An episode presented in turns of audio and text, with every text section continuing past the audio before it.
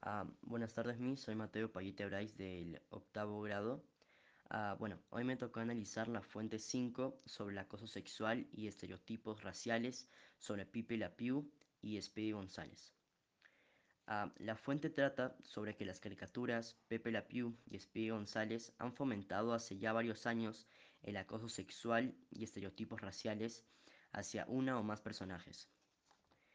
El mensaje de la fuente es de que, bueno, que está mal que las caricaturas fomenten este tipo de actos, ya que puede causar que los niños piensen que es algo correcto. Bueno, uh, lo que yo pienso o opino es de que está muy mal que las caricaturas dirigidas para niños promuevan o normalicen el acoso.